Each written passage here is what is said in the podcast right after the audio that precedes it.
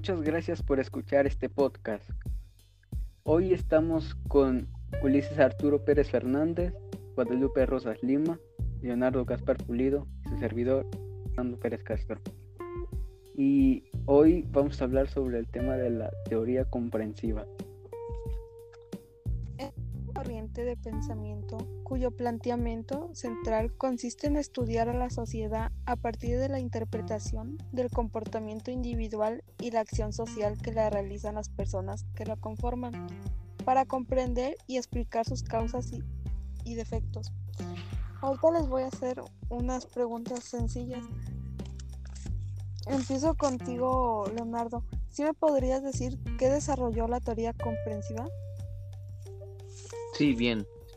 Lo que dice el concepto de teoría comprensiva al inicio es que estudia, encuentra a partir del comportamiento individual de un ser y, y, ese comportamiento se estudia para saber qué rol o qué parte hace en una sociedad.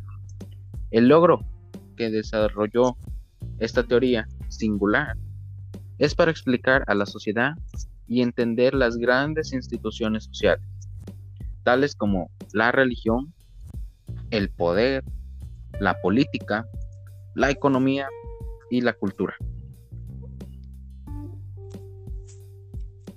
Muchas gracias. Ulises, ¿sí me puedes decir tú qué piensas sobre cuál es la aportación de la teoría comprensiva a la realidad? Sí, bueno. Es una corriente de interpretación de la realidad social que consiste en explicar los significados de comportamientos individuales que están por detrás de las acciones que las personas realizan en el plano social para comprender y explicar sus causas y efectos.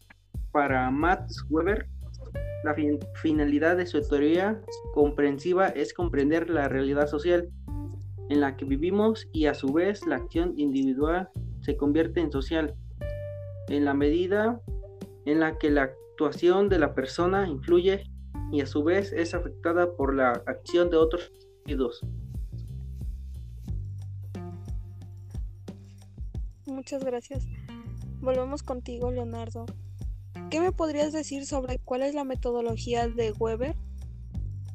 Bien, pues a decir verdad, la metodología de Weber explica que fue influida por el positivismo, una corriente que al igual que esta menciona sobre el progreso de la humanidad, sobre el buen progresar de una sociedad. La, sociología busca ser una ciencia que establezca leyes generales, así como rigurosas, como las vemos tales en las ciencias naturales, como son la física y la química, tales como las conocemos.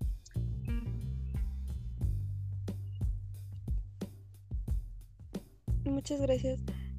Fernando, ¿tú qué me podrías decir sobre cuál es su finalidad de la teoría comprensiva?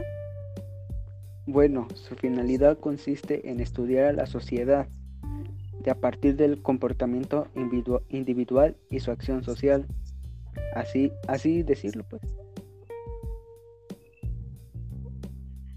¿Sí me podrían decir algunos ejemplos de la teoría comprensiva, por favor? Sí, bueno, la teoría comprensiva engloba unos aspectos, tales como son los sentidos. Estos se refiere al sentido o a la forma de cómo actuamos como el actuar de una manera y no de otra. A esto lo, sintetizo a que los seres humanos proyectamos lo que vamos a hacer y en base a ello orientamos nuestra acción. Esto se ve muy ligado junto con motivaciones, otro aspecto muy importante eh, dentro de la teoría comprensiva en el cual expone que es un conjunto de estímulos e incentivos que mueven a una persona a reaccionar y actuar de determinada manera. Esto quiere decir que los sentidos y las motivaciones vienen muy ligadas, pues los sentidos nos ayudan a proyectar lo que vamos a hacer y de esta manera, de esta manera realizarlo. Pero la manera de cómo realizarlo sería con los incentivos, con las motivaciones, con los estímulos para reaccionar a la forma de actuar determinada. Bueno, yo voy a dar tres ejemplos y el primero voy a explicarlo, que el primero sería las culturas minoritarias. Lo son por haber sido doblegadas por otra dominante y por ello a menudo padecen males acusantes, que la pérdida de su identidad, por ejemplo, podría ser el desempleo, la pobreza, la exclusión social, etc. Lo cual hace aún más complicado reafirmar sus raíces, cuando hacerlo significa continuar en condiciones de vida. La segunda podría ser cuando se estudia el comportamiento individual de un estudiante y la tercera sería al estudiar las conductas individuales de manera general. La teoría comprensiva busca estudiar conductas individuales para comprender causas y efectos colectivos. Bien, otra, por otra parte podríamos englobar lo que es este, lo que logró desarrollar Weber, ¿no?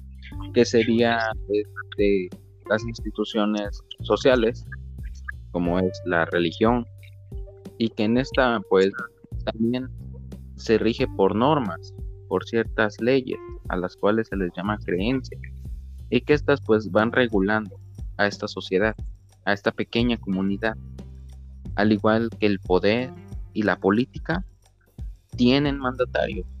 Estos mandatarios se encargan de regir, de ordenar, de manipular, de tratar de mejorar a a un cierto estado, un cierto sitio, a, una cierta sociedad, a una cierta comunidad.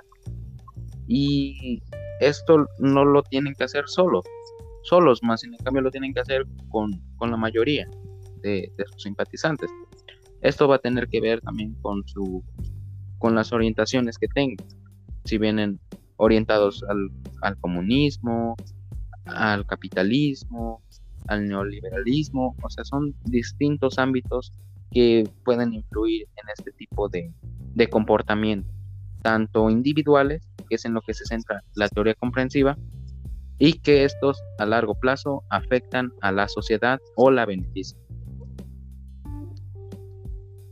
Otro claro ejemplo de este tema sería como el comportamiento de un estudiante, ya sea con enojo o sin ello y para ello tienen que investigar y sacar sus conclusiones. Pues sí, y esto, es a lo que se refiere prácticamente eh, la teoría comprensiva. Vuelvo a redactar, es el comportamiento de un individuo, de una parte, de una parte fundamental para la construcción de una buena sociedad, de una buena comunidad. Y de mi parte, esto sería todo. Muchas gracias.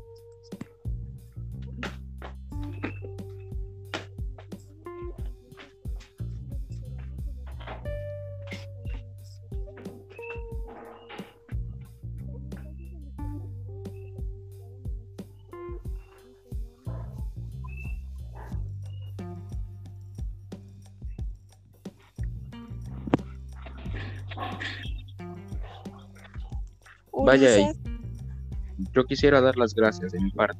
Gracias por, por este, haberme escuchado, por haberme dado la oportunidad de exponer lo mío y espero que haya quedado entendido. Muchas gracias a ti por invitarnos y esperemos eh, y volvamos a venir aquí y platicar más a fondo sobre este tema, que es de la teoría comprensiva. Muchas, gracias, por la invitación. Y esperemos este esperemos contar de nuevo con estas participaciones. Pues de mi parte muchas gracias. Sí